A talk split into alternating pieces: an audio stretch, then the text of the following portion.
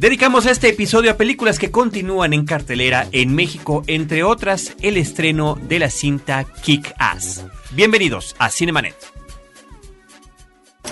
El cine se ve, pero también se escucha. Se vive, se percibe, se comparte. Cinemanet comienza. Carlos del Río y Roberto Ortiz en cabina. www.frecuenciacero.com.mx es nuestro portal principal. Este es Cinemanet, el programa dedicado al mundo cinematográfico. Soy Carlos del Río y saludo a Roberto Ortiz. Pues Carlos, seguramente ya habrá más de un reclamo por parte de la gente que nos escucha muy amablemente porque pues hemos dejado en el tintero más de una película de estreno reciente, pero hoy es el día, mejor dicho, puede ser cualquier día que escuchen sobre estas películas. Es el momento para hablar de las películas que, continúan exhibiéndose, algunas ya a lo mejor van de salida, pero queremos que quede de alguna manera el testimonio de eh, la opinión de este programa. Ciertamente, Roberto Ortiz, estás comentando que no había habido la oportunidad comentar lo que se iba estrenando cada semana y esto fue por una razón muy especial. Se juntaron varios eventos de corte cinematográfico que llamaron nuestra atención y bueno, por ahí por ejemplo hicimos un especial sobre el Festival Mix. Entrevistamos al director del festival, unos días después a la directora de Distrital, un nuevo evento cinematográfico en la Ciudad de México. Después entrevistamos a Joaquín Rodríguez con motivo de su estancia en el Festival de Cannes. Que vaya que tiene sus fans, ¿eh? Y vaya que tiene sus fans, así es, efectivamente.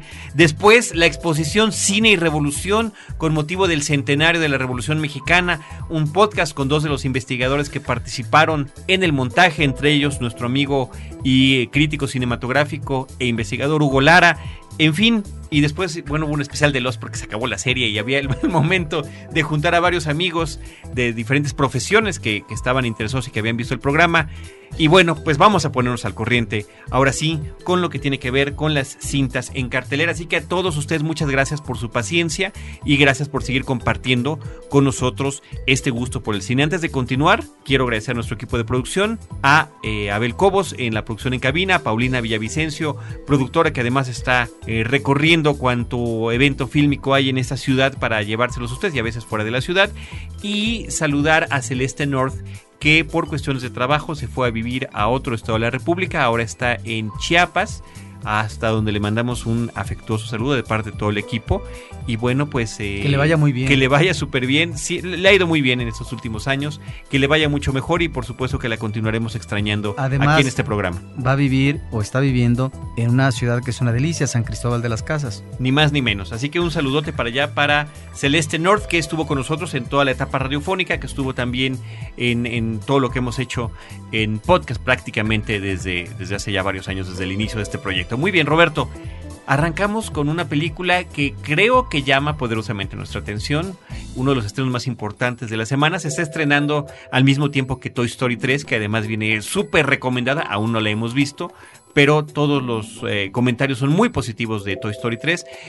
Pero Kick-Ass es otra cosa. Es una película acerca de superhéroes es una película a la cual se le agradece, creo, Roberto, a ver si opinas lo mismo, su frescura, el punto de vista distinto que nos está dando. Y esto pasa cada de vez en cuando con el tema de los superhéroes, ¿no? Hay, hay ciertas películas que van marcando alguna pauta. En el caso de Kick-Ass, me parece que una de esas pautas es, por una parte, la violencia que maneja, pero por otra, lo políticamente incorrecta y eso lo hace una delicia que puede ser. Sí, porque lo que hemos visto hasta el momento son películas, muchas de ellas, Carlos, basadas en los últimos años en cómics, y ahí aparece el superhéroe que está perfectamente establecido desde hace varias décadas, pero no teníamos esta vertiente argumental que me parece muy original, en donde el intento para ser superhéroe no es que exista, en esta realidad citadina, sino hay un intento, un pronunciamiento por convertirse en uh,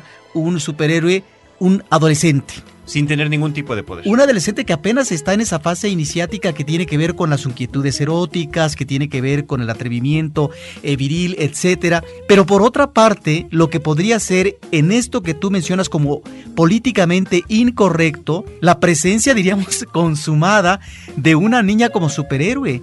Y ahí es donde esto resulta divertidísimo, muy refrescante, muy relajante eh, yo no recuerdo haber visto a una pequeñina convertida en superhéroe donde destaza y donde finalmente pone en su lugar a todos los malos habidos y por haber que por otra parte pertenecen a un grupo mafioso citadino.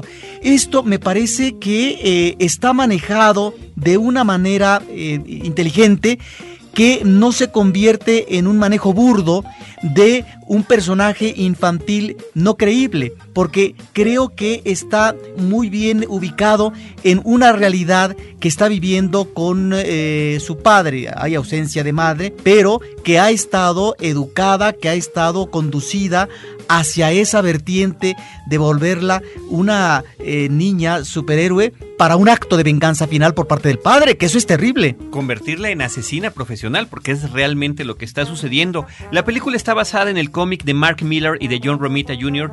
y está dirigida por Matthew Bond. Me llama la atención este director Roberto porque tiene algunas películas, bueno, de hecho tiene dos, únicamente dos largometrajes antes que esta. Una es Layer Cake, la película que pone en la mira y que finalmente podrá ser el gran referente del nuevo actor Daniel Craig que termina interpretando a James Bond. Layer Cake es una película sobre el bajo mundo en Inglaterra, el bajo mundo londinense y cómo este personaje sube y baja en el ámbito de la mafia. Después tiene otra, otra película que se llama Stardust que es una película de corte fantástico, la comentamos en su momento cuando se estrenó, que nos, que nos gustó, y después eh, llega con esta cinta que se llama Kick Ass, Kick Ass que significa patear trasero, y que es un término con el que juegan en la película porque uno de los personajes, el interpretado por Nicolas Cage, comenta que parece que más bien es ass kicked culo pateado, porque así es como le está yendo a este muchacho en su intento por ser superhéroe. Pero el director ya está en la preproducción de la siguiente película de los hombres X de X-Men, lo que se va a llamar X-Men First Class, que es una, una precuela, y después viene eh, Kikas 2, que parece que ya está anunciada después del éxito que tuvo esta cinta. Ahora, estoy tratando de considerar, Carlos, que otro personaje femenino en... Eh, la etapa femenina de iniciación puberta podríamos tener con este índice de violencia, como en esta película que estamos comentando, no sé si Nikita, pero estamos ante otra situación ahí, ante una problemática de otro tipo, de tal manera que creo que aquí, si bien es cierto que las películas que hemos visto últimamente, basadas en cómics y en superhéroes, manejan la parodia y la autoparodia, aquí me parece que el ingrediente sustancioso muy bien manejado es que no es el superhéroe típico, sino el intento de superhéroe a partir de un personaje adolescente y su contraparte como superhéroe consumado con una niña. Ahí está el personaje protagónico interpretado por Aaron Johnson. Participa también en la película Nicolas Cage. Está Christopher Mintz Please, que lo pueden ustedes recordar como McLovin en la película Super Cool. Y Chloe Moretz, que es la que interpreta a este personaje delicioso. De verdad, no hay nada más incorrecto que una niña educada y entrenada por su padre para convertirse en asesina. Pero en este contexto de la historia, en este humor negro, en esta sátira que está manejando la película, me, queda, me parece que le queda estupendamente bien. Ahora, ¿qué escena tan fuerte, Carlos, como la presencia inicial de esta niña que recibe un balazo o más de un balazo por parte del padre? Habrá que verla para poder entender las condiciones. Pero de verdad que creo que es una cinta muy recomendable. Quizás una muy grata sorpresa en la cartelera. Roberto Ortiz, La Última Estación, una película que llevábamos rato esperando, una de las cintas que había tenido nominaciones importantes en los rubros de actuación en la última entrega de los Oscars. The Last Station es el título original y hago referencia a esto porque ya nos llamó la atención nuestro amigo Román Sierra que nos sigue frecuentemente, él vive en Nueva York y dice que luego empezamos con los nombres en español y que él tiene que andar pescando cuál es la película hasta que decimos los demás nombres. Eh, Román, un saludo para ti y de verdad que intentaremos hacer esto de decir el nombre eh, en México y el título original. Sí, efectivamente estuvieron nominados Christopher Plummer y Helen Mirren, dos extraordinarios actores, pero también está eh, Paul Giamatti en un personaje me parece interesante que es un personaje que nos resulta un detonador. ¿Por qué? Porque la película nos remite, Carlos, a eh, la etapa final en la vida de León Tolstoy, este escritor ruso que es autor de obras maestras como La Guerra y la Paz y Ana Karenina, y su relación conflictiva que tiene con su esposa Sofía.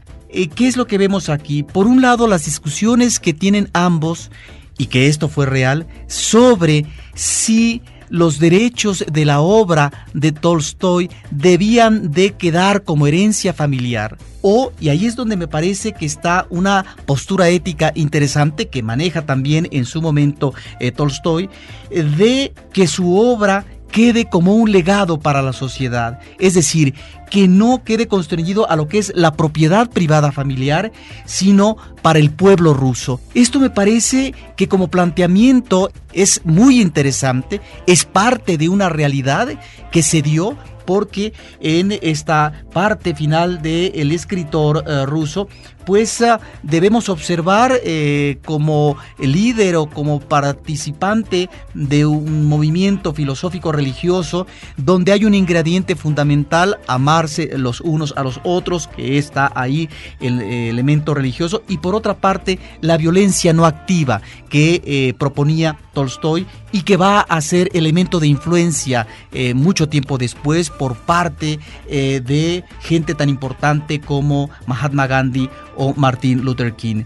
Me parece que están ahí estos elementos eh, bien manejados, en donde está la anécdota histórica por un lado, pero también el planteamiento si esto de decir la obra debe de ser para la sociedad no significó en su momento un manejo de manipulación por parte del personaje eh, de eh, para utilizar una cuestión en provecho efectivamente propio de algo que finalmente eh, podía no, digamos, desentonar con las propuestas del, escritor, en donde finalmente sí lo consintió. Y cómo esto llega a una situación dramática de estar varado el escritor en una estación donde finalmente... Pero me parece que la recreación está bien, el reparto actoral es ah, bueno, por eso están las nominaciones al Oscar creo que se deja de lado a veces algunos pasajes y no se profundiza. Por ejemplo, se presenta una comuna y una comuna en donde tiene que haber un trabajo colectivo compartido, eh, pero ahí eh, se queda nada más eh, en la mirada superficial y no se profundiza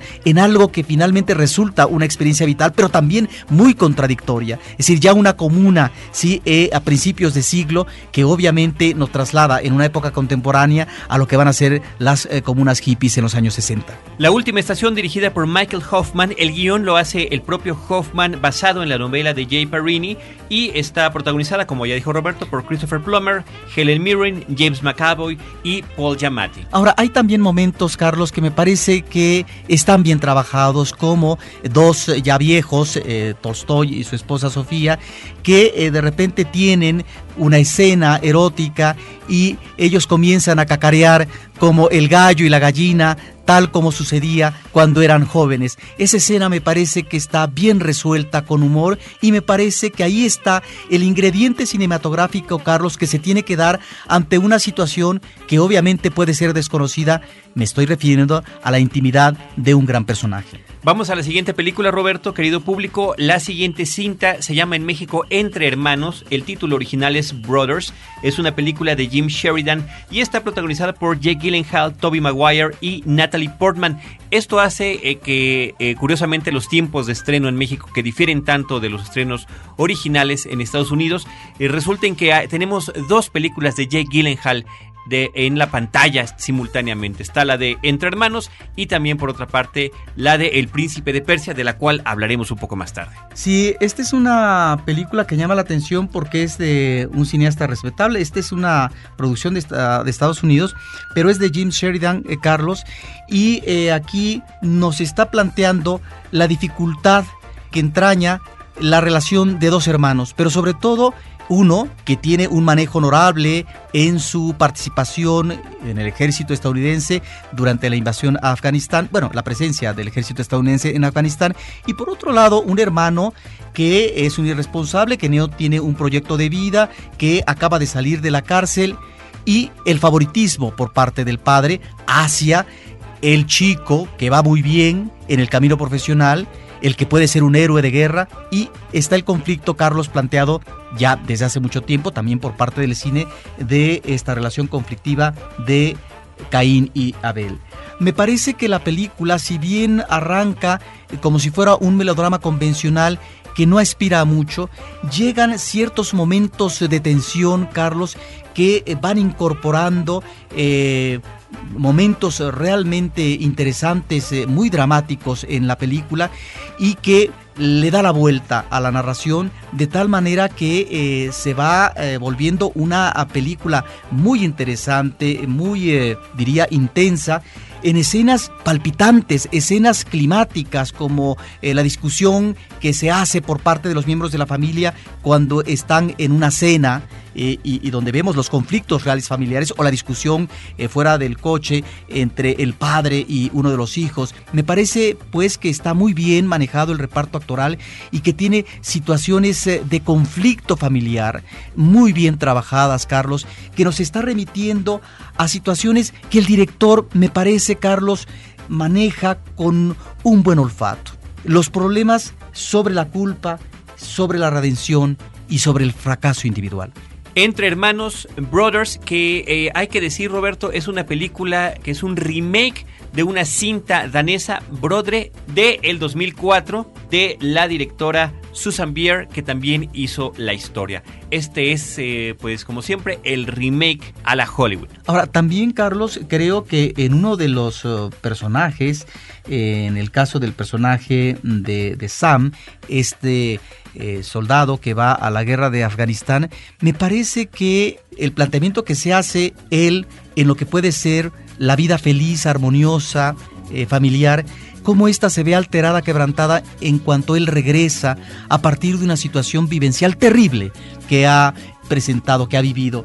Y aquí es donde eh, también la película está abordando la locura de la guerra la imposibilidad de que pueda recuperarse la calma y la, eh, la ecuanimidad cuando has vivido situaciones eh, terribles, que eh, son eh, difíciles eh, de superar. De tal manera que ahí sí encontramos, me parece, un filón muy bien trabajado por parte del director y que nos recordaría, Carlos, más recientemente, una película que de alguna manera también está abordando el tema de la locura en la guerra, como Zonas de Miedo con el personaje de William James. Así es, efectivamente. Roberto, el director Jim Sheridan, entre otras cosas, imagínate, tuvo su, su ópera prima con una cinta que se llamó Mi pie izquierdo y también dirigió la cinta En el nombre del padre. Jim Sheridan de la película Entre Hermanos Brothers. Roberto, también está en cartelera la película que en México se llama Brigada A Los Magníficos.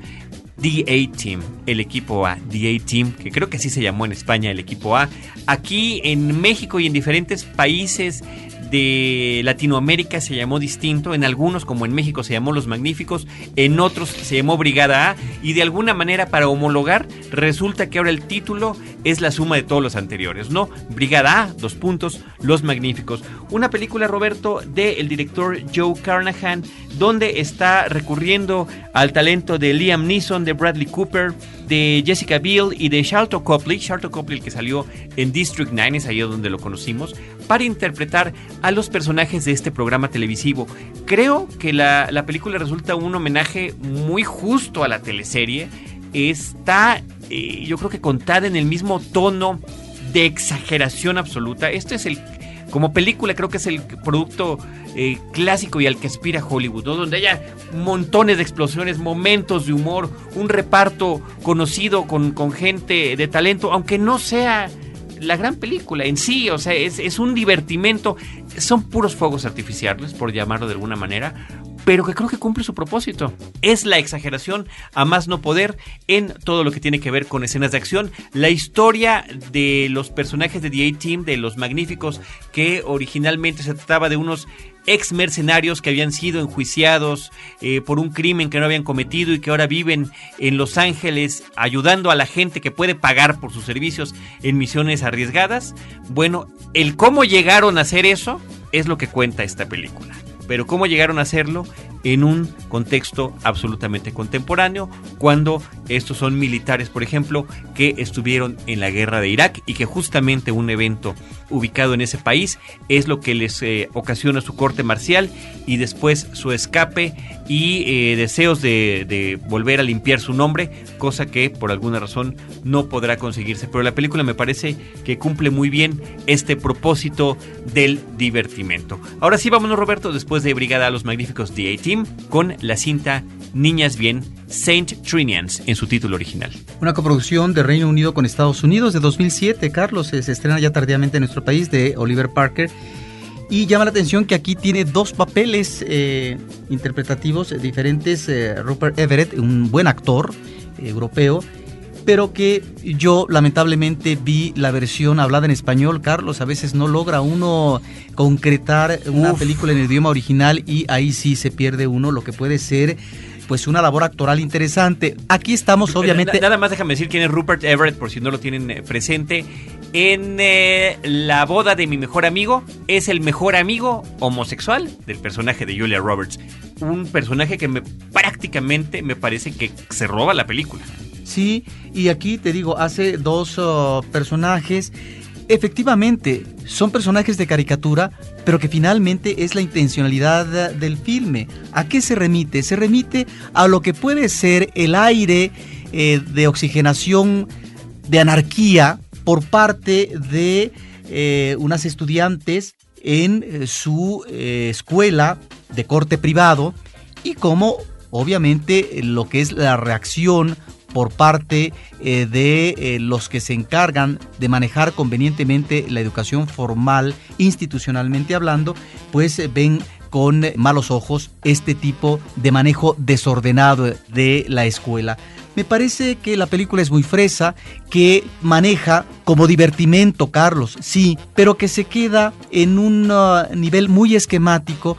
Lo que podría ser este elemento transgresor, este elemento de provocación muy saludable que puede darse dentro de un contexto académico y que ya otras películas lo han resuelto de una manera mucho más uh, seria, yo creo, a propósito de la rebeldía juvenil y de lo que puede ser la provocación ante la rigidez eh, de la estructura familiar o social ante lo que es la moral establecida. Ahí está, por ejemplo, una película de hace varios lustros que se llamó If de Lindsay Anderson eh, con eh, Malcolm McDowell, muy jovencito en su momento, pero es una película que puede funcionar para adolescentes. Muy bien, ahí está Saint Trinians, eh, titulada en México Niñas Bien, con eh, Rupert Everett interpretando dos personajes, uno masculino y uno femenino. Cinemanet está de intermedio. Regresamos en un instante. Ahora, diseñar y hospedar su página web será cosa de niños. En tan solo cinco pasos, hágalo usted mismo sin ser un experto en Internet. Ingrese a suempresa.com y active ahora mismo su plan. Suempresa.com, líder de web hosting en México. Lo mejor del diseño y las artes gráficas lo encuentras solo en CMYK, un podcast de frecuencia cero. La vida vista desde el fascinante mundo de los colores. www.frecuenciacero.com.mx Cinemanet. Continuamos con la película mexicana Naco es chido de Sergio Arau. Sergio Arau, el músico de Botellita de Jerez, un hombre que ya ha participado como cineasta, como realizador, como director cinematográfico, como guionista en ocasiones previas. Ahí está la película Un día sin mexicanos del 2004 que está basada en su propio cortometraje. A partir de esta idea se creyó que era eh, lo suficientemente buena para poderse convertir en un largometraje y Un día sin mexicanos me parece que si bien es una película que no es eh, del todo redonda, la premisa es lo suficientemente poderosa para llamar nuestra atención y que se encuentra, Roberto y querido público, más vigente que nunca. Sí, que además, efectivamente, como tú dices, ahí la premisa es lo que funcionó porque eh, Sergio Arau no da avisos de que se convierte en un buen director de cine, ni mucho menos. Y ahora que vemos eh, esta película de Naco es chido, yo diría, Carlos, como a veces eh, se maneja en las revistas sobre cine, evítese como la plaga. es realmente una película lamentable.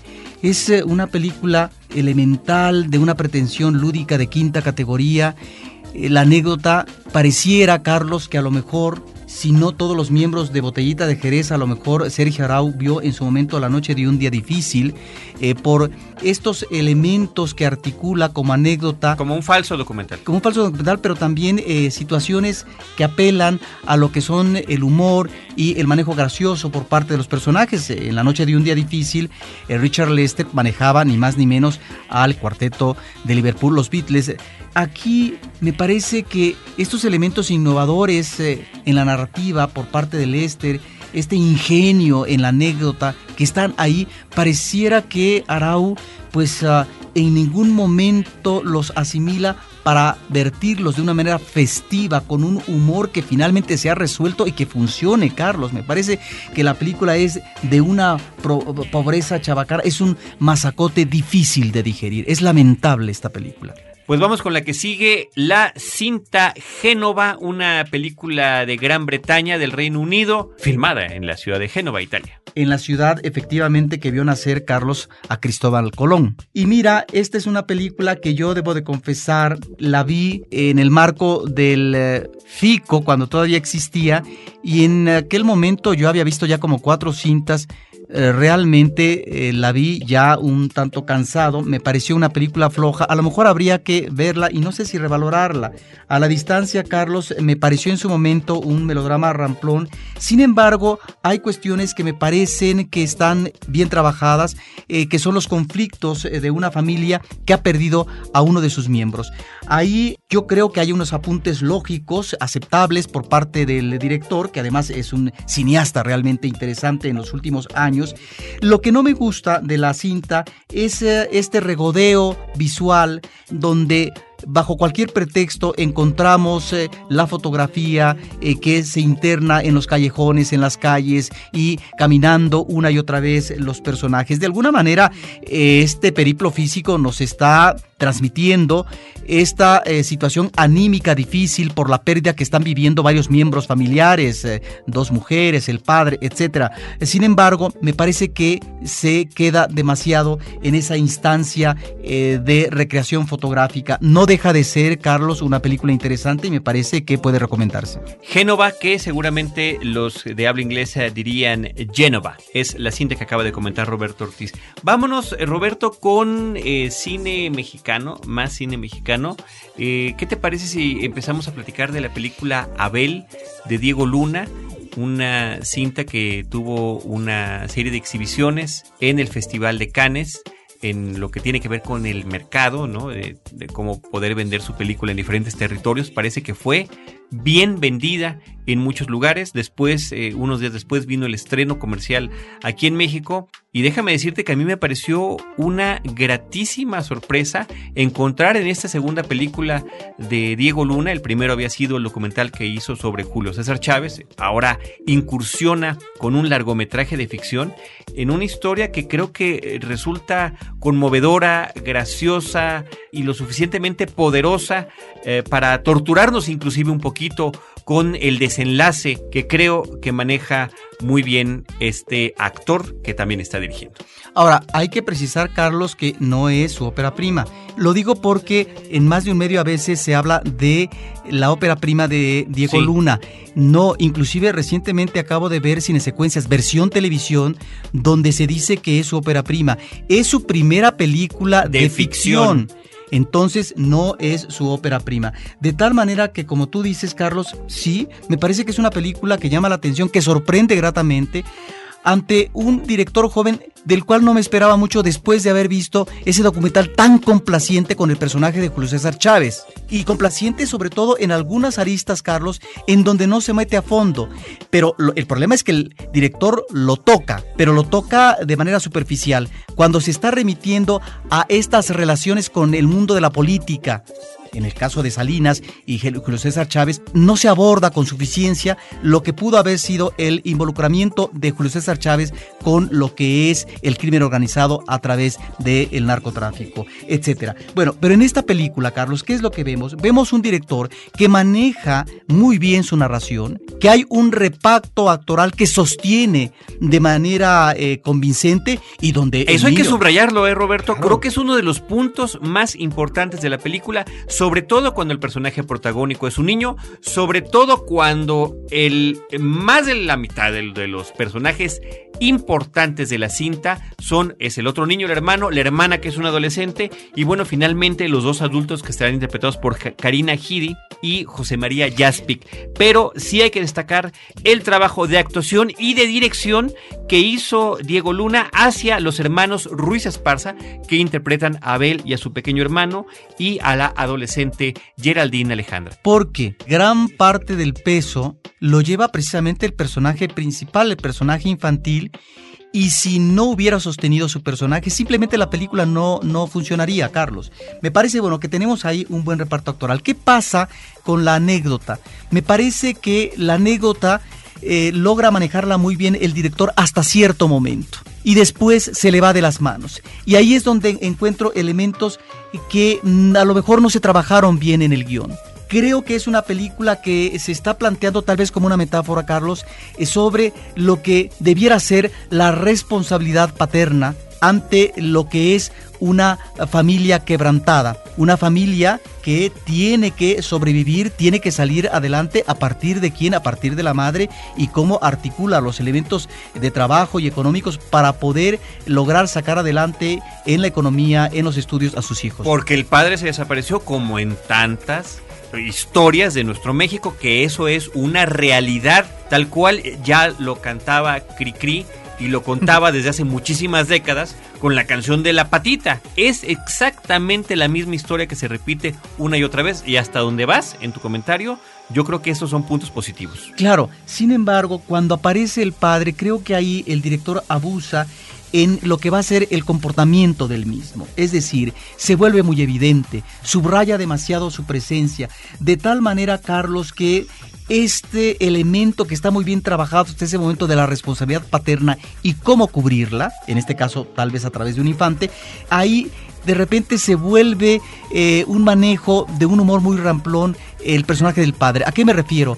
A que inclusive eh, lo que puede ser un elemento humorístico que pudo haber sido bien aprovechado, como es que el padre prefirió ponerse brackets antes que responsabilizarse y eh, durante un año no enviar ni un quinto a su familia para la sobrevivencia. Bueno, esto el director lo evidencia una y dos veces. Me parece que ahí es donde la película se empobrece. Lástima porque ahí eh, se empantana un tanto la, la historia. Sin embargo, sin embargo, el remate de la película, eh, con un tono realista, queda, eh, en este caso, la película muy bien consumada. Yo te tendré que decir, Roberto, que no, no viví, no sentí ese empobrecimiento. A mí la película me jaló prácticamente de principio a fin, como este niño completamente afectado por la ruptura de sus padres termina con una crisis psicológica y después, cuando después de una estancia en un hospital regresa a casa, él ve, y además eso es algo que me gusta mucho como lo cuenta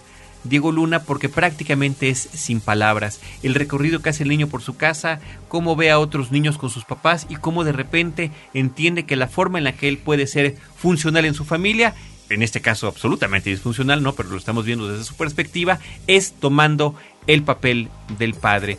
Otro dato curioso que habrá que mencionar de la cinta es que cuenta Diego Luna que casi toda la película la filmó en orden cronológico y esto pues eh, se puede dar este permiso el director cuando se trata de una historia íntima, pequeña, donde no hay muchas eh, locaciones y demás. ¿Para qué?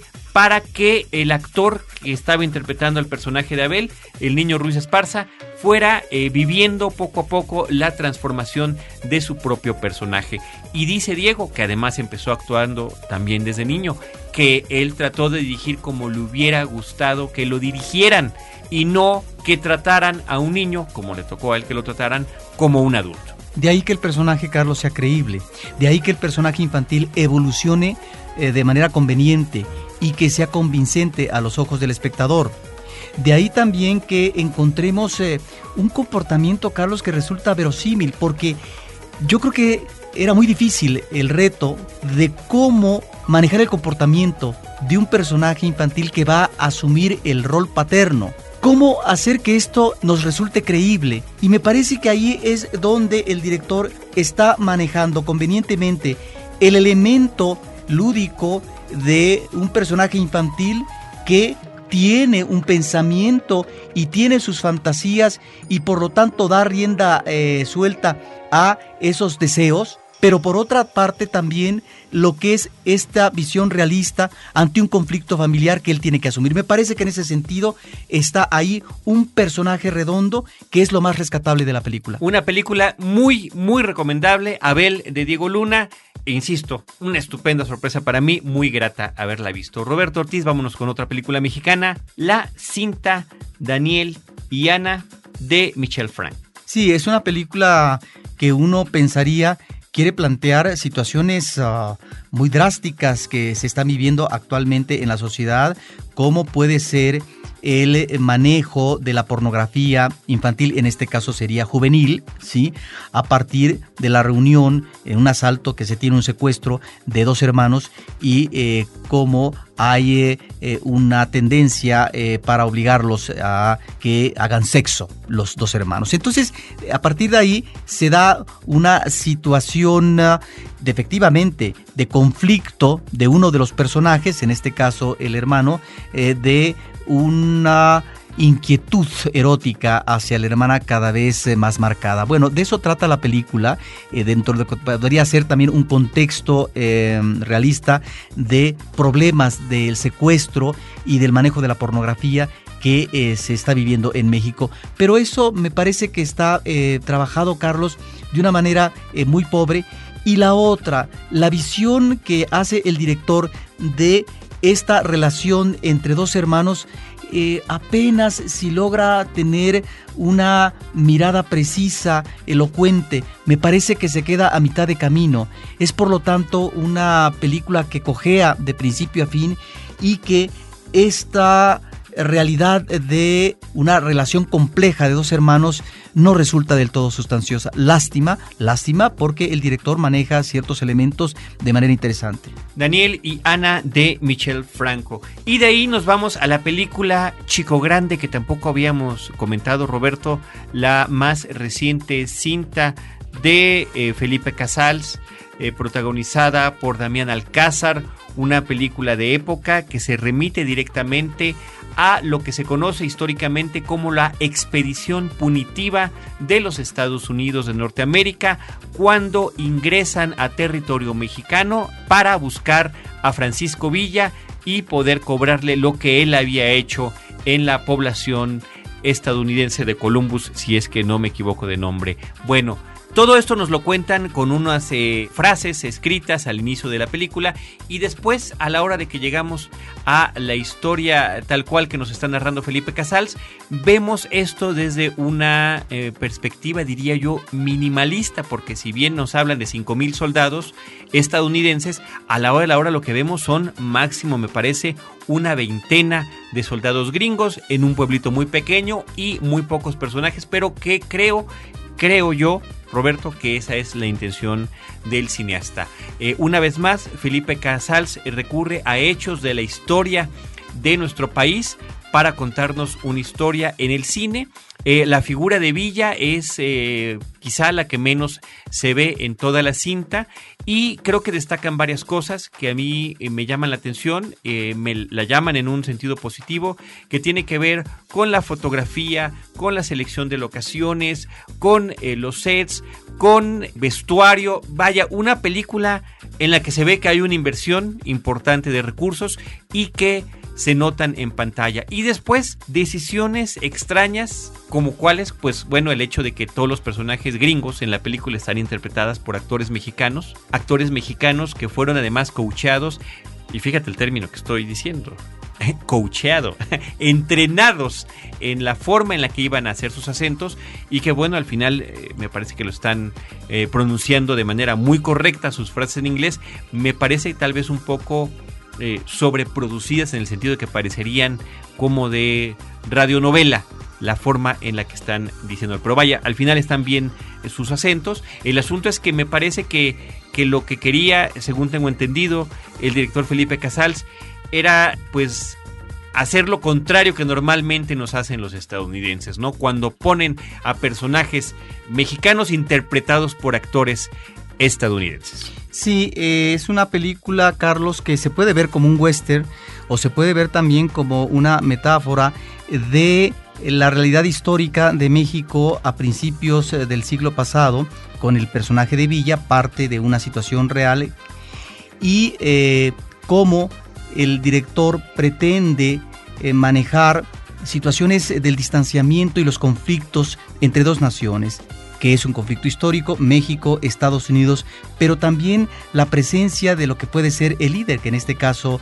va de huida, está siendo perseguido por parte de los estadounidenses, que es Francisco Villa, el Centauro del Norte, y cómo también eh, el director pretende eh, ubicarnos esta necesidad en ese momento de liderazgo de tener un eh, caudillo redentor. Y por otra parte lo que puede ser el compromiso del pueblo, es un tanto emblemática la película, o de los luchadores sociales que saben que están comprometidos y que no hay vuelta de ojo en lo que es una lucha como es la revolución. Me estoy refiriendo al personaje principal de Chico Grande, interpretado por Damián Alcázar. Me parece que es una película que se queda a mitad de camino. Me parece que es una película que evidencia la decadencia de un cineasta que ya yo creo que está haciendo malas películas desde hace muchos años.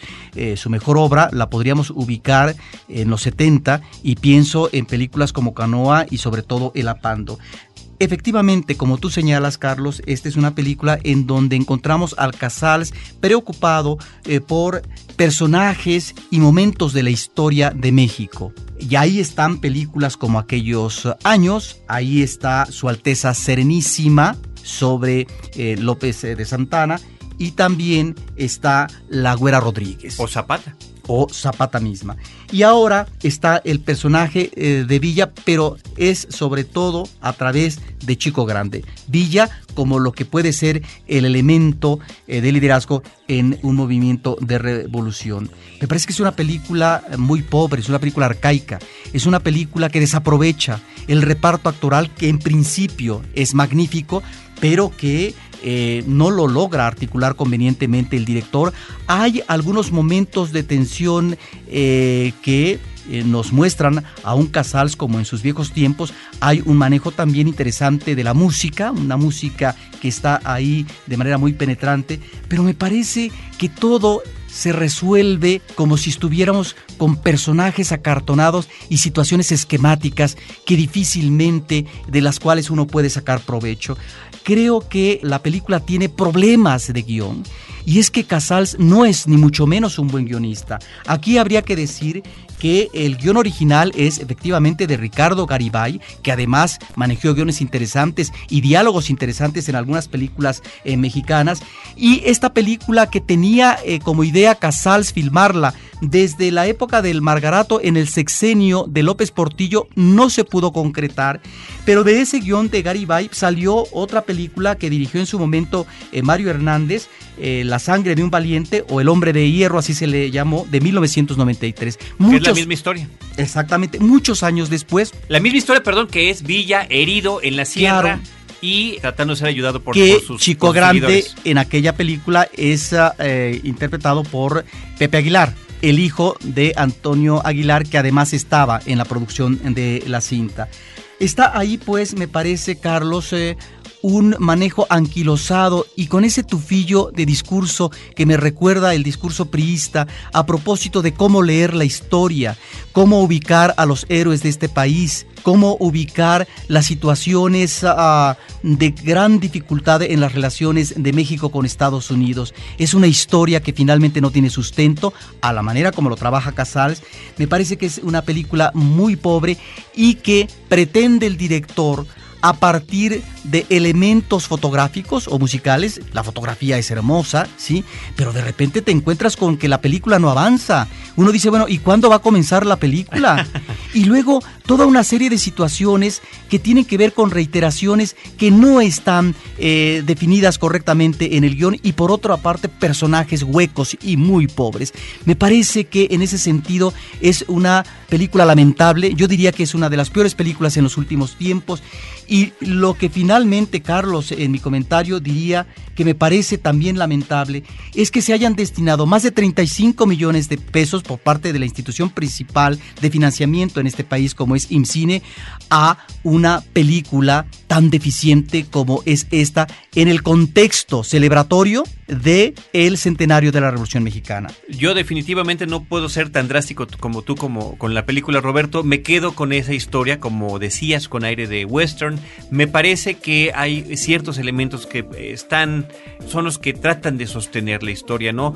Que es el concepto de lealtad, de traición, de honor y creo que en ese sentido quedan eh, muy claros en pantalla. Ciertamente están estas cuestiones esquemáticas que comenta, son, son muy notorias al final de la película, lamentablemente notorias, cuando los estadounidenses se están retirando y la gente del pueblo está hablando entre sí, dicen sí, pero ya verás, van a volver, ah, vaya, cosas que no eran necesarias subrayar de esa manera. Yo nada más, Carlos, menciono un elemento que me parece que no está bien trabajado desde el guion y después tampoco eh, se maneja convenientemente.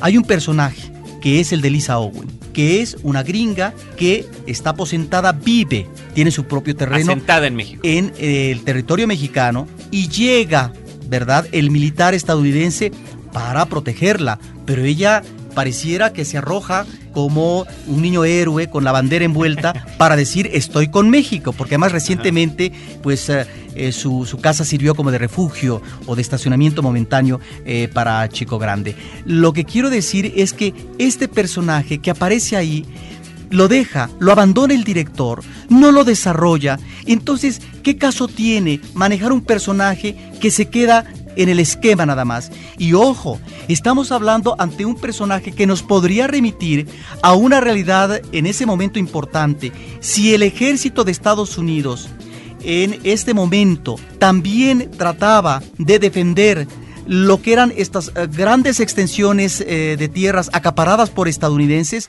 me parece que el prototipo no es ni mucho menos el personaje de Lisa Owen, ni tampoco el director logra articularlo convenientemente. Ahí estamos pues ante una evidencia de un mal manejo de guion y luego la articulación ya en la propuesta fílmica. Chico Grande de Felipe Casals con Damián Alcázar, Juan Manuel Bernal, Bruno Bichir, Alejandro Calva, que es el que interpreta a Villa, creo que un poco sobre maquillado, Tenoch Huerta y Daniel Martínez y Lisa Owen, entre muchos otros actores.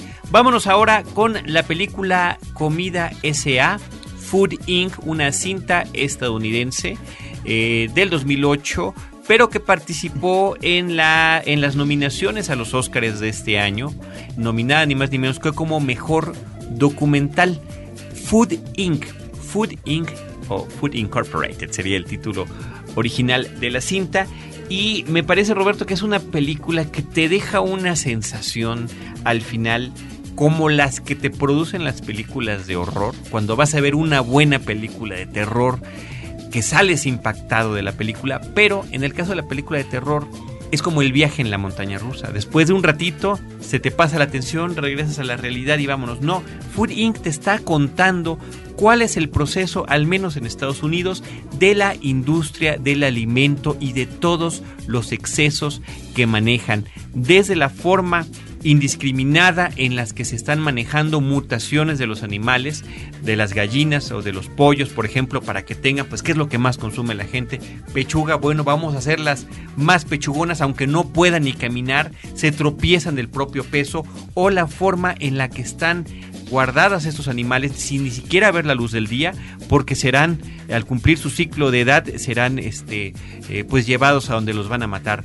También eh, lo que tiene que ver con, con las reses, están apiladas una contra otras hasta las rodillas prácticamente en sus propios excrementos y demás. Y bueno, esa es la forma en la que se está manejando a, los animales. Pero no nada más se trata de la crueldad o de las cuestiones de higiene que pudiera haber en esta industria, lo que está exponiendo la película, sino también el asunto de los grandes conglomerados, cómo son un puñado de compañías las que se encargan de la mayor parte de los productos alimenticios en ese país. El recorrido de la película es muy interesante porque en lo que pareciera una escena la más vistosa de un comercial, y esto es una suerte de parodia que está haciendo la película, vista desde el carrito del supermercado. Estás recorriendo los pasillos y ves todo perfectamente ordenado, los coloridos empaques de todos los productos que ahí se encuentran, pero resulta, y la pregunta es, es hacia el espectador, ¿cuántos sabemos de dónde vienen los alimentos que estamos consumiendo? Porque no vienen de esta hermosa granjita que está en el empaque de tu comida, sino que vienen de estos terribles lugares que inclusive manejan estas prácticas monopólicas a tal grado de que ciertos granos en Estados Unidos no los puede tener un granjero si no está autorizado por la compañía que ya lo transformó y que prohíbe que estos granjeros, como, como hacían antaño, guardaran lo mejor de su cosecha, los mejores granos para sembrar en la temporada siguiente. No, resulta que lo tienen que comprar directamente de la gente que maneja y pueden ser demandados por infringir eh, cuestiones de derechos allá en Estados Unidos. una película de verdad que muestra eh, lo terrible que es esta industria. Ponen como ejemplo a la compañía McDonald's porque justamente a partir de que deciden dejar lo que era el drive-in, que la gente llegaba en su coche y salían a atenderla a las meseras, dijeron no vamos a hacerlo más mecanizado, vamos a utilizar el sistema de la fábrica, pero para poder trabajar el sistema de la fábrica es eh, esta tecnificación se tiene que llevar hasta los orígenes de la carne y por eso dicen el asunto de que una Big Mac o una hamburguesa te sepa igual en tal país, en tal ciudad que en tal otra, pues no es necesariamente bueno porque esto significa que por lo que habrá pasado esa carne para poder llegar a tener el mismo sabor. La historia también presenta otros aspectos como son las de estas eh, infecciones que llegan a través de productos como la carne, por ejemplo, que llegan a matar gente. Pasan el caso terrible de un niño de dos o tres años que comió una hamburguesa que tenía una eh, carne contaminada y muere y cómo la madre se ha dedicado desde entonces a la, tratar de, luchar con los legisladores para que se vea eh, de qué manera se le avise mejor al público de los riesgos que, que tiene al consumir cierto tipo de carne o la situación de los, de los trabajadores del campo inclusive de cómo tantos subsidios que tiene el, el, grano en Estados Unidos, por ejemplo, hace que esta industria rural en muchísimos países, incluido México, a quien mencionan, pues se venga hacia abajo y que esos trabajadores tengan que irse de indocumentados y que trabajan para estas mismas compañías y que en vez de que la policía o las agentes de inmigración los capturen en sus centros de trabajo, no, ahí jamás van a pisar, van a los lugares a donde saben a dónde viven y van a cubrir cierta cuota de ilegales que van a devolver a nuestro país y los que se quedan resulta que son los principales consumidores de estos alimentos. Porque resulta más barato a una familia comprar una hamburguesa y, entrevistan ahí a una familia de latinos, comprar una hamburguesa industrializada que ir al súper a tratar de comprar una lechuga que cuesta mucho más dinero. Un documental que creo que es importante que eh, la gente vea. Pareciera de catástrofe. Es absolutamente de catástrofe. Después de eso tú quieres sembrar en tu propia casa tu propia comida y este realmente creo que sí llega a generar suficientemente conciencia para que tratemos de, educarnos en nuestros hábitos alimenticios. Mucha gente la ha comparado con la película de Super Size Me, Super Engórdame. Son dos cosas completamente diferentes. La otra será muy simpática y este personaje, el, mismo director que es el que se está sometiendo a esta dieta de puro McDonald's, eh, a ver cuánto tiempo aguanta su cuerpo. Sí, claro, está tratando de, de, dar un punto de que esta comida no es sana, pero esta va mucho más allá, Roberto. Hay toda una serie de investigación respaldada, entrevistan a diferentes autores estadounidenses que han tratado de investigar eh, porque prácticamente está prohibido que uno sepa exactamente o visitar estos lugares donde se está produciendo los alimentos, ¿no? Entonces es una, es una película que está documentada, tiene también su tufo eh, hipereducativo al final, donde ya te quieren dar consejos en particular de qué es lo que puedes o no puedes o no debes hacer, ¿no? Sin embargo, yo creo que lo importante está desde el planteamiento. Y agarren ustedes cualquier empaque cuando vayan al súper de la comida que compran. ¿De verdad sabes de dónde viene esto que te estás a punto de comer? Y cómo el riesgo más grande que puedes tener en tu vida no es una montaña rusa, un coche de carreras o tal o cual cosa, es comer. No sabes lo que te estás llevando a la boca. Comida S.A. Food Inc. dirigida por Robert Kenner. Cinemanet está de intermedio. Regresamos en un instante. Apaga la luz y escucha. Testigos del Crimen, un podcast de frecuencia cero, porque la realidad puede ser aterradora. www.frecuenciacero.com.mx Si de familia se trata, pregúntale a Mónica. Pregúntale a Mónica. Un podcast de frecuencia cero para llevar una vida más plena y feliz www.frecuenciacero.com.mx Cinemanet. Querido y paciente público de Cinemanet, continuamos el recorrido de estas películas. Vámonos con otro documental, una película impresionante, la película Océanos de Francia. Sí, esta es una película en donde hay un personaje central, una tortuga y el periplo físico, Carlos, eh, que maneja este animal marino desde que sale del huevo en eh, las arenas de la playa, se lanza al mar, comienza su vida desde pequeña y el recorrido que va haciendo a través eh, de sus diferentes etapas de vida, sobre todo en el entorno de los arrecifes. Esto sirve también eh, para observar otras especies y la película termina cuando ya siendo un animal adulto, esta tortuga regresa a la playa para depositar sus huevos y renovar y eh, dar la posibilidad de que la especie prospere. Mira, Vemos entonces en ese recorrido no solamente la belleza eh, de algunos eh, lugares, como decía yo, los arrecifes, sino también eh, se detiene en algunas especies como pueden ser varios tipos de tiburón, el delfín, la ballena jorobada, algunos peces, etcétera y al final se pone hincapié en que esas especies que el público vio, Carlos, unas o bien están en vulnerabilidad o están en peligro de extinción inminente, lo cual nos lleva a el pensamiento triste de cómo el mar no solamente está eh, siendo contaminado, como sucede recientemente en Estados Unidos a través del petróleo, sino que también su vida, la vitalidad a través de esta riqueza en especies se está acabando y está rompiendo también las cadenas alimenticias que son tan importantes en la vida del mar. Me parece que el documental nos ofrece una serie eh, de imágenes hermosísimas y que a veces resulta como narración en off, una narración, si no floja, no tan atractiva, no sé si es eh, por el tipo de voz eh, que le ponen, pero me parece que es un documental que apuesta hacia lo que debe ser la defensa de ese medio tan importante para la sobrevivencia de la vida en el planeta. Océanos, Oceans es el título original en francés, dirigida por Jacques Perrin y Jacques Clusot. Roberto, vámonos con otra película, esta producida producida y dirigida por un francés, dos hombres diferentes. La historia es de Luc Besson, la produce Luc Besson y la dirige Pierre Morel.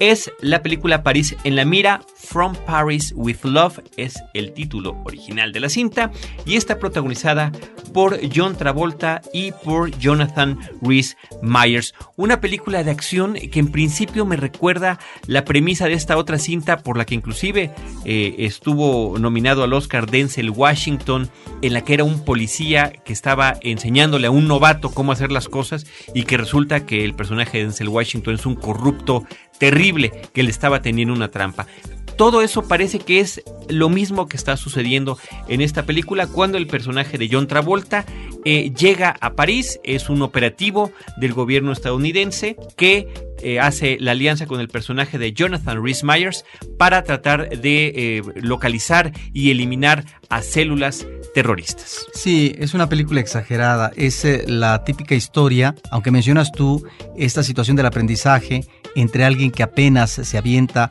a lo que va a ser el ruedo en su vida profesional y otro que es ah, un avesado profesional. En el caso de la lucha contra el crimen organizado, de alguna manera eh, sería esto. Es eh, la típica historia de la pareja dispareja que tanto ha manejado el... Eh, el cine de los Estados Unidos, de la industria de Hollywood, Carlos. Me parece que John Travolta también en algunos momentos ah, resulta insoportable. Hay por ahí un personaje eh, femenino que no Creo tiene... que se le va de las manos al director. Sí, al director. El personaje femenino no tiene un gran sustento. Mira, es una película que si no fuera por esas escenas, ¿verdad?, de acción y demás, pero es muy pobre. Y a veces ni eso, porque inclusive esas no están... Es que hasta para la exageración hay que tener cierto gusto y cierto estilo. Y me parece que aquí todo se le va de las manos. Se le va de las Y John Travolta, que es un hombre carismático y demás, bueno, me parece que se le va de las manos al director. Por otro lado, me parece que también en, en estas cuestiones exageradas de las balaceras y demás, de repente hasta en lo ridículo hay que tener cierta lógica. Y me parece que la película carece de todo ello. Hay, un intento de vuelta de tuerca final que no, no me termina de convencer y al final me quedé muy, muy... Eh, triste. La experiencia no es una película que me haya logrado entretener. No solo eso, me preocupa que este director, Pierre Morel, es el que se dice que podría eh, filmar una nueva versión de Dunas, eh, la que alguna vez era David Lynch, basada en la novela de Frank Herbert. Entonces esperemos Esperemos que estemos equivocados con esta información. Ahora, es una película que arranca muy bien y que de repente tú piensas que va a ser un thriller magnífico. Sobre todo cuando vemos esa escena del estacionamiento donde el eh, personaje de Myers eh, cambia las placas eh, de un vehículo y dices, esto se va a poner, pero sí muy bien. Y nunca llega a ponerse. Se desinfla la película desde, desde el principio, ni siquiera a medio camino. París en la mira, From Paris with Love. Robin Hood Roberto Ortiz Escobar. Querido público, Robin Hood, no habíamos platicado de esta película dirigida ni más ni menos que por el diría yo, legendario Ridley Scott, un hombre que continúa dirigiendo películas eh, después de sus 70 años. Creo que lo sigue haciendo muy bien. No todo lo que ha hecho es, eh, de primera como uno quisiera, ¿no? Recordemos que nada más en el ámbito de la ciencia ficción, Ridley Scott es el responsable de Alien o de Blade Runner, pero que también ha filmado unas cinco películas con este actor Russell Crowe y que en particular por tratarse de una película de época, por tratarse de batallas campales, por este eh, estilo épico, pues no puede uno dejar de pensar que ellos dos hicieron juntos la cinta Gladiador y que podría, y este era el temor, yo creo que fue un temor que afortunadamente no tuvo sustento, podría repetirse. Creo que no. La película de Gladiador era definitivamente un drama y esta película es de aventura, esta película tiene comedia, esta película Robin Hood tiene momentos de enredo, me parece que son dos cosas completamente diferentes. Eh, el tono de la película es muy distinto y eh, es, importante comentar que esta película sería el equivalente a, a Batman Inicia en el caso de Robin Hood. Robin Hood inicia. ¿Cómo es que Robin Hood llega a ser Robin Hood. Después de que hemos visto además tantas películas sobre este personaje, ya están ahí las, las digo, tan solo la película de Disney, eh, por mencionar y no irnos hacia, hacia las de Rolf Flynn y demás, ¿no? La película de Disney a principios de los 70 o la película de Kevin Costner, Kevin Costner eh, el príncipe de los ladrones. Sí, es efectivamente una película diferente que no tiene elementos uh, de comparación con la cinta que tú mencionas, Gladiador. Sí. Porque ciertamente Gladiador tiene estos elementos eh, de drama humano que están ahí planteados, bien o mal, y en este caso estamos ante una película ligera, donde las situaciones y los personajes están relajados para qué? Para ofrecer un gran espectáculo un divertimento. Y lo consiguen. Y lo consigue con creces el director al público en general. Me parece que es este tipo de cine que recuerda de nueva cuenta cómo Hollywood, la meca del cine, logra estos productos afinados de consumo masivo, Carlos, pero que están muy bien confeccionados. Es decir, me parece que la ligereza no impide que haya en principio un buen guion y que este guion dé pie a que tanto personajes como situaciones ya en el traslado de filmación estén trabajados de una manera tan sustanciosa que uno está viendo tal o cual cosa y no se desprende uno de su asiento, es decir, uno se no se distrae, uno no se aburre en ningún momento. Y fíjate que en Estados Unidos se quejaron de que la película era aburrida, no gustó mucho al público, no gustó mucho a la crítica, fui yo medio desalentado a verla y bueno, salí,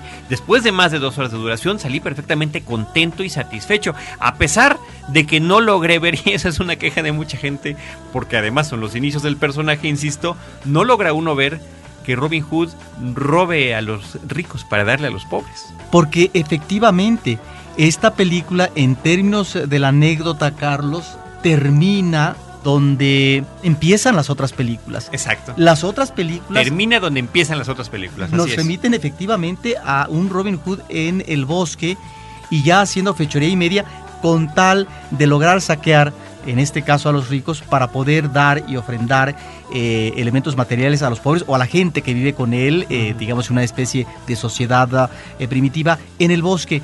A mí me parece que es la película que se remite más efectivamente a los orígenes del mito y que por otra parte hay situaciones que me parece que caben como dosis para que el personaje se consolide.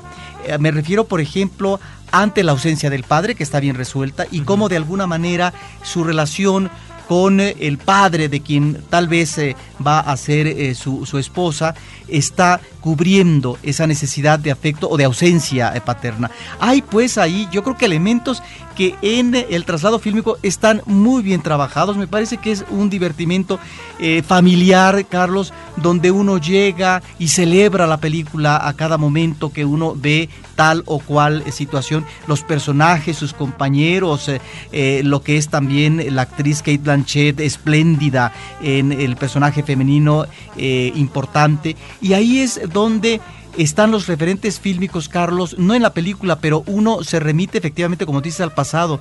¿Quiénes han sido los mejores eh, Robin Hoods? Un uh, atlético eh, Fairbanks o más bien Flynn, que fue en su momento uno de los mejores Robin Hood. Creo que aquí estamos ante un Robin Hood que me parece mucho más fuerte, y además más impresionante eh, que eh, un Kevin Costner, que fue yo creo que de las últimas apuestas eh, fuertes como superproducción que hubo de este personaje mítico. Y creo que estamos ante una película que ciertamente dura mucho tiempo, pero que no, no recientes, Carlos. Y un reparto verdaderamente excepcional. De verdad que lo disfruta uno. Russell Crowe, Kate Blanchett, Max von Sydow, William Hurt, Mark Strong, que es este personaje que además es el, es el líder de la mafia en la película de Kick-Ass, que fue con la que iniciamos hace más de una hora esta charla.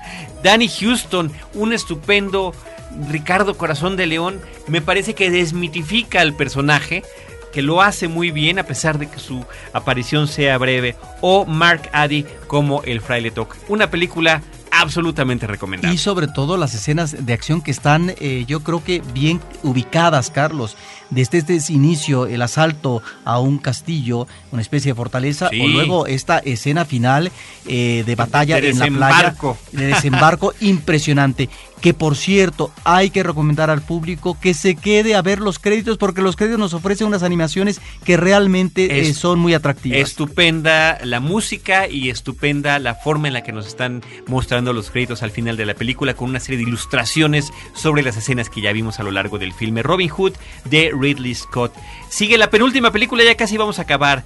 El príncipe de Persia, las arenas del tiempo. Prince of Persia The Sands of Time de Mike Newell y ya habíamos mencionado que esta película está protagonizada por Jake Gyllenhaal y también le acompañan Ben Kingsley, Alfred Molina y Gemma Archerton. Ahí está eh, Carlos como otra superproducción que tiene que ver con personaje heroico, en este caso eh, de mucha fantasía, el príncipe de Persia, cómo no logra los alcances, claro, hay de director a director. Y en el caso de Ridley Scott, Robin Hood no es una obra maestra, pero es un trabajo eh, artesanal impecable.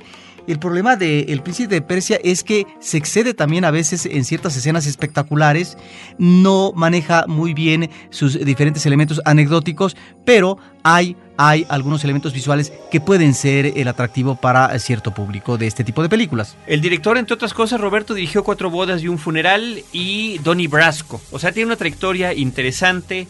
Eh, larga, pero este, bueno, efectivamente me parece que es este tipo de películas como ha pasado en muchas eh, recientes, que se concentran más en todo lo que tiene que ver con los efectos especiales. Recordemos que El Príncipe de Persia está basado en un videojuego y eso ha llamado mucho la atención a la gente que lo sigue. Ya llegamos a la última película, El secreto de sus ojos, la película argentina que mereció el Oscar a Mejor Cinta Extranjera en la última entrega de los Oscars. Eh, se ha ganado muchísimos premios. Aquí en México se llevó el Ariel también a Mejor Película eh, de otro país que no fuera México. Sí, Mejor Película Iberoamericana. Me parece que es una película que no merecía el Oscar como mejor película de lengua no inglesa. Había películas formidables. Este es un melodrama que está bien sostenido hasta cierto momento por parte de su director. Trabaja bien el melodrama, pero después se le va de las manos y ahí es donde encontramos ciertas situaciones, Carlos, que me parece que eh, no son tan eh, verosímiles, ¿no? Como este descubrimiento de un uh, personaje que está encerrado, donde me parece que es el colmo ya eh, del aterrizaje melodramático.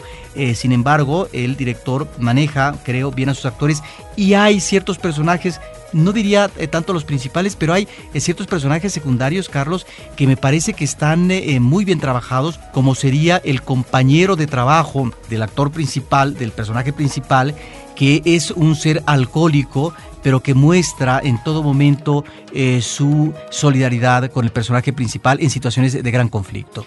A mí me parece una película estupenda, Roberto. Me pareció que es eh, una evidencia muy grande de lo que se puede hacer con, cine de género. En este caso, una película de suspenso, una, película de investigación policíaca en un contexto en Argentina, ¿no? Con donde hay muchos equivalentes a nuestra propia realidad. Ciertamente la historia se remite a los tiempos de la dictadura. Es un hombre que trabajó para el sector público en el área de investigaciones policiales. Ya está retirado, pero tiene un crimen que quedó sin resolver y al cual quiere dedicar eh, su tiempo para ver si logra investigar algo más. Entonces es una serie de flashbacks a lo que había sucedido cuando una mujer fue brutalmente asesinada, cuando alguno de sus compañeros quería encontrar unos chivos expiatorios, estos asuntos de las corrupciones y las corruptelas a los que desafortunadamente estamos habituados y que a mí me pareció que aunque tú digas que es eh, melodramática la película, me parece que lo maneja muy bien desde el principio con una serie de imágenes y de palabras que no entendemos y de repente conforme avanza la historia todo va teniendo sentido y el descubrimiento de lo que realmente sucedió con los asuntos de los crímenes y con lo que significa el querer que se castigue a los responsables. Fíjate, un tema, insisto, tan desafortunadamente de moda en nuestro país, donde parece que nunca se puede castigar a los responsables y eh, hay por ahí alguno de los personajes de la película que los quiere castigar y que además los quiere castigar en los mismos términos de la ley. Es una de las cosas que a mí eh, más me gustó. Me parece que la película de Juan José Campanella es una cinta redonda, es una película entretenida, por ahí tiene inclusive un plano secuencia impresionante, eh, justamente en un estadio de fútbol, ahora que estamos en Impresionante y yo diría que gratuito, no viene al caso. No viene al caso con historia.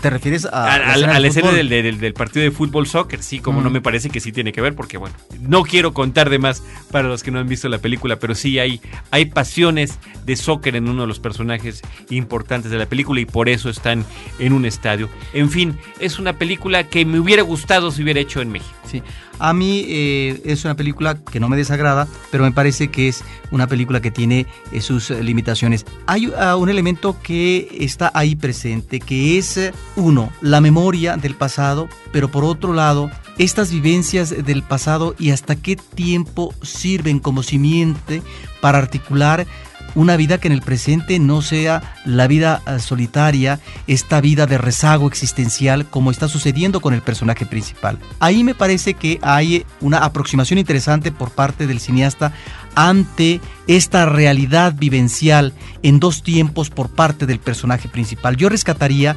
este elemento de conciencia del pasado y cómo se asume en un presente donde a lo mejor se han quemado cartuchos que pudieron dar verticalidad y vitalidad a la vida desde el pasado.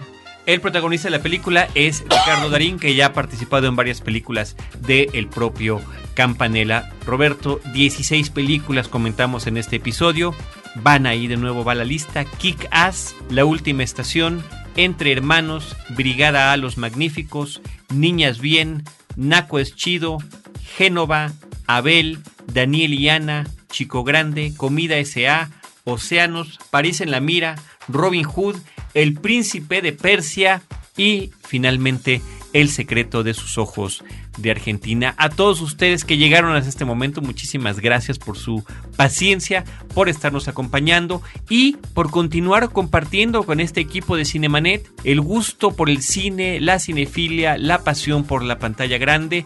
Tenemos estos medios de contacto, por supuesto, nuestra página de internet www.cinemanet.com.mx, pero también las redes sociales como Facebook, com diagonal cinemanet, donde estamos recibiendo constantemente sus comentarios, estamos publicando noticias del mundo del cine, y Twitter, donde afortunadamente y de verdad que una vez más, gracias a ustedes, también nos ha ido muy bien en la eh, cantidad de gente que está compartiendo y recibiendo eh, información de una y otra forma de parte de nosotros. Twitter.com diagonal cinemanet. Así que estamos en Facebook, en Twitter, en nuestra página y por supuesto en este podcast que se puede descargar entre muchos otros medios por eh, iTunes, donde por cierto, si tienen alguna cuenta registrada y quieren dejar un comentario positivo o negativo, les agradecemos que lo hagan.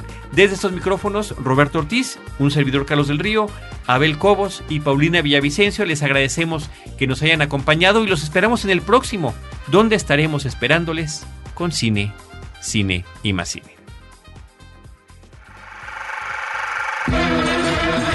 Cinemanet termina por hoy.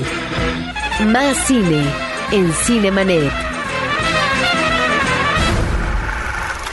Frecuencia Cero, Digital Media Network, www.frecuenciacero.com.mx. Pioneros del podcast en México.